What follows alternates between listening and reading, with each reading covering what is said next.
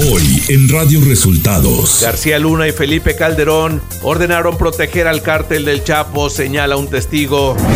La ministra Norma Piña está en el cargo de presidenta de la Corte por mí, afirma el presidente López Obrador. Rescatistas mexicanos ya llegaron a Turquía para apoyar tras los sismos ocurridos. Esto y más en las noticias de hoy. Este es un resumen de noticias de Radio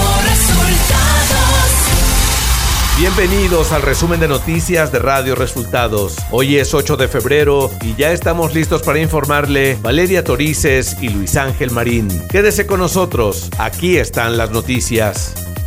La mañanera.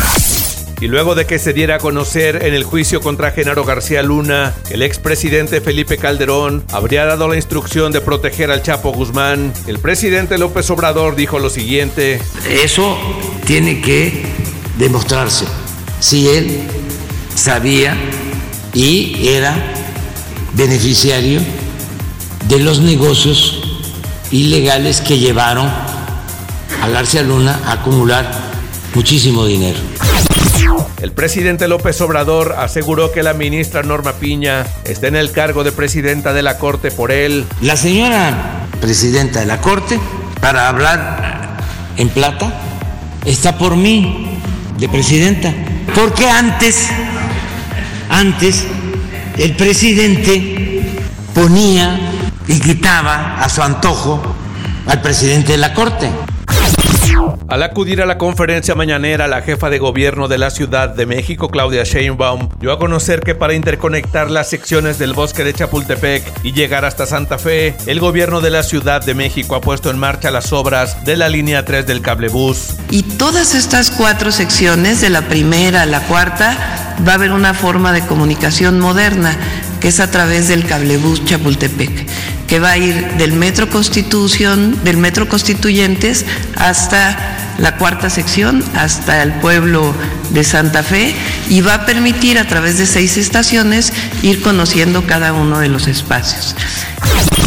El jefe del Ejecutivo confirmó que Tesla planea instalar una planta en México y hay dos ciudades como opciones. Hay también de esta empresa eh, dos posibilidades según me han informado, que se instale en Nuevo León o en Hidalgo, muy cerca de el aeropuerto Felipe Ángeles.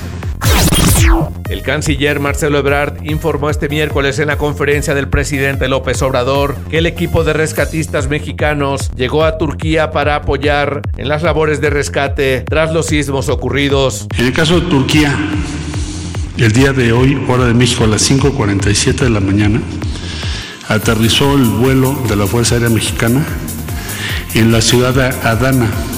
El, equipo mexicano, como se ha informado, está integrado por personal de la Secretaría de la Defensa Nacional, la Secretaría de Marina, la Cruz Roja Mexicana, la Secretaría de Relaciones Exteriores y por otro lado por vía de eh, Turkish Airways eh, van a llegar también los topos porque teníamos que sacarles pasaporte a 10 de ellos. Entonces, por esa razón no van en el mismo vuelo. Pero van a llegar también entre hoy y mañana. Radio Resultados Nacional.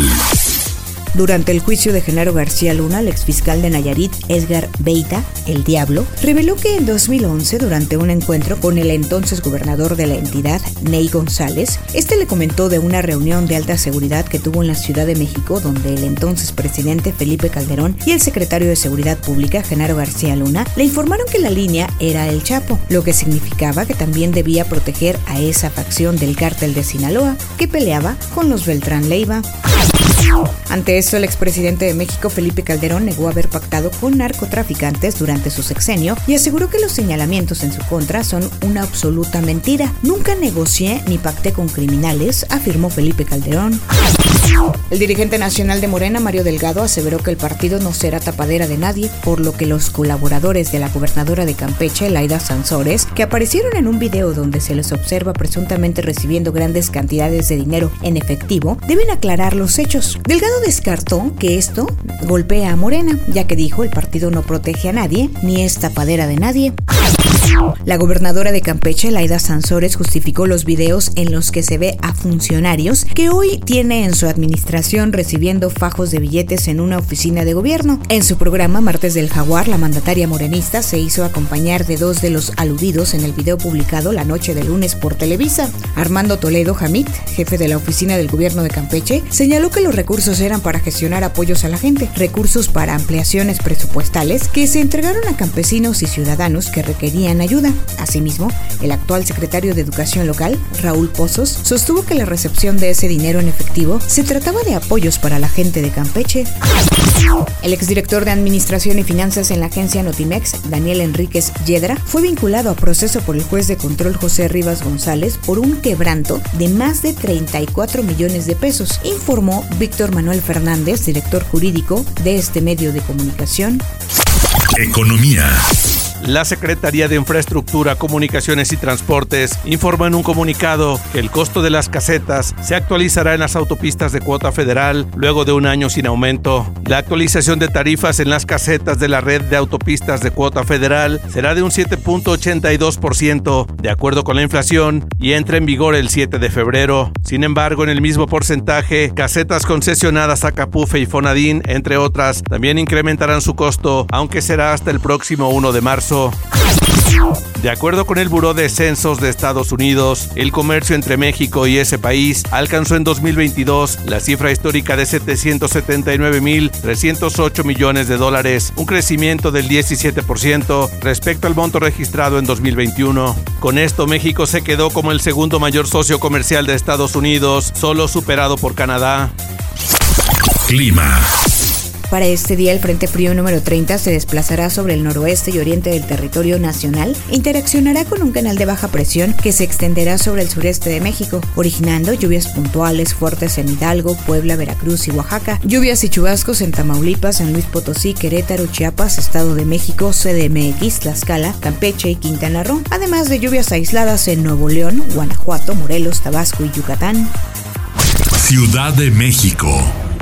La alcaldesa de Álvaro Obregón, Lía Limón, presentó ante la Fiscalía General de Justicia de la Ciudad de México siete denuncias contra su antecesora Laida Sansores y servidores públicos de su administración al frente de la alcaldía por los delitos de corrupción, ejercicio abusivo de funciones, desvío de recursos y enriquecimiento ilícito. Lía Limón dio a conocer que alrededor de 120 millones de pesos de recursos públicos desaparecieron de programas sociales que tendrían que destinarse a la población más vulnerable.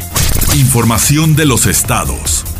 La Fiscalía General del Estado de Durango detuvo la madrugada de este martes al anestesiólogo Omar N., a quien, de acuerdo con las investigaciones, se le considera el causante de la contaminación por meningitis que ha provocado la muerte de 35 personas hasta la fecha. El gobernador de Nuevo León, Samuel García, pidió diferir la audiencia programada para el Congreso del Estado para el próximo 10 de febrero, donde comparecería ante la Comisión Anticorrupción para enfrentar el juicio político al cual el Poder Legislativo pretende someterlo, bajo el argumento de que el próximo viernes 10 de febrero estará en una gira de trabajo y no le será posible asistir. García Sepúlveda solicitó diferir la cita que la Comisión Anticorrupción le notificó por incurrir en presuntas violaciones graves a la Constitución estatal por no presentar a tiempo el presupuesto de egresos 2023. El juez Adrián Pérez Novelo, titular del primer distrito del estado de Yucatán, otorgó una suspensión definitiva a la obra del tramo 5 del tren Maya, misma que va de Cancún a Tulum. A través de un comunicado, la organización Sélvame del Tren celebró este nuevo freno judicial a la obra y reiteró que esta ha estado llena de inconsistencias. Radio Resultados. Internacional. Las autoridades de Turquía y Siria han indicado que el balance de víctimas mortales a causa de los terremotos registrados este lunes cerca de la frontera de ambos países es de 11.200, de los cuales 8.574 se produjeron en Turquía y 2.662 en Siria. En los dos países golpeados por el desastre se contabilizan también casi 55.000 heridos en un balance aún sin definir. La Alianza Atlántica señaló en un comunicado que más de 20 países aliados y socios han desplegado a personal de emergencia en Turquía con el objetivo de ayudar a responder a los devastadores terremotos que sacudieron el sur del país y el norte de Siria. Los países de la OTAN están dispuestos a proporcionar más ayuda a quienes la necesiten. Este martes se llevó a cabo el segundo discurso sobre el Estado de la Unión en el Capitolio de Estados Unidos. El presidente Joe Biden instó a los legisladores a unirse para aprobar una reforma inmigratoria, algo que no se ha logrado en décadas. También informaron que su administración ha creado 12 millones de empleos nuevos, más empleos en dos años que los que cualquier otro presidente ha creado jamás en cuatro años. China rechazó este sábado la petición de Estados Unidos para una llamada entre el jefe del Pentágono, Lloyd Austin, y su homólogo de China, Wei Feng, el día en el que un avión de combate estadounidense derribó un globo chino, anunció este martes el Departamento de Defensa. Los vínculos entre nuestros ejércitos son particularmente importantes en momentos como este. Lamentable, el Partido Comunista Chino rechazó nuestra petición. Tecnología. WhatsApp ha estado ampliando las capacidades de los estados para que los usuarios puedan compartir en ellos mensajes de voz efímeros, reaccionar a las publicaciones de sus contactos y acceder a una vista previa de los enlaces que se compartan en ellos. Ahora WhatsApp ha ampliado la capacidad de esta herramienta para que los usuarios también puedan realizar una actualización con un mensaje de voz. Espectáculos. HBO Max ha revelado el tráiler de Mariachis, su nueva serie mexicana protagonizada por Pedro Fernández. En Mariachis, Rosendo Cuevas, quien interpretará Pedro Fernández, patriarca de la familia, sufre un repentino y agresivo principio de Alzheimer que podría arrebatarle más de 30 años de su vida, incluidos aquellos en los que comenzó con su gran pasión, la música. El elenco además incluye a Consuelo Duval, Alberto Estrella, Badir Derbez, Regina Orozco, entre otros. Su estreno en la plataforma está programado para el próximo 2 de marzo.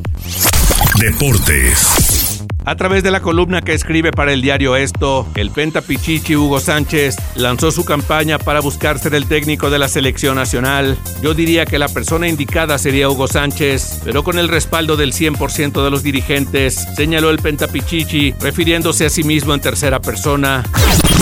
El basquetbolista LeBron James se convirtió en el máximo anotador en la historia de la NBA al superar los 38.387 puntos de Karim Abdul-Jabbar en su temporada 20 y con 38 de edad. La máxima estrella de los la máxima estrella de Los Ángeles Lakers llegó al juego del martes contra el Oklahoma City Thunder necesitando 36 unidades para rebasar a Karim Abdul-Jabbar y escribir su nombre con letras de oro.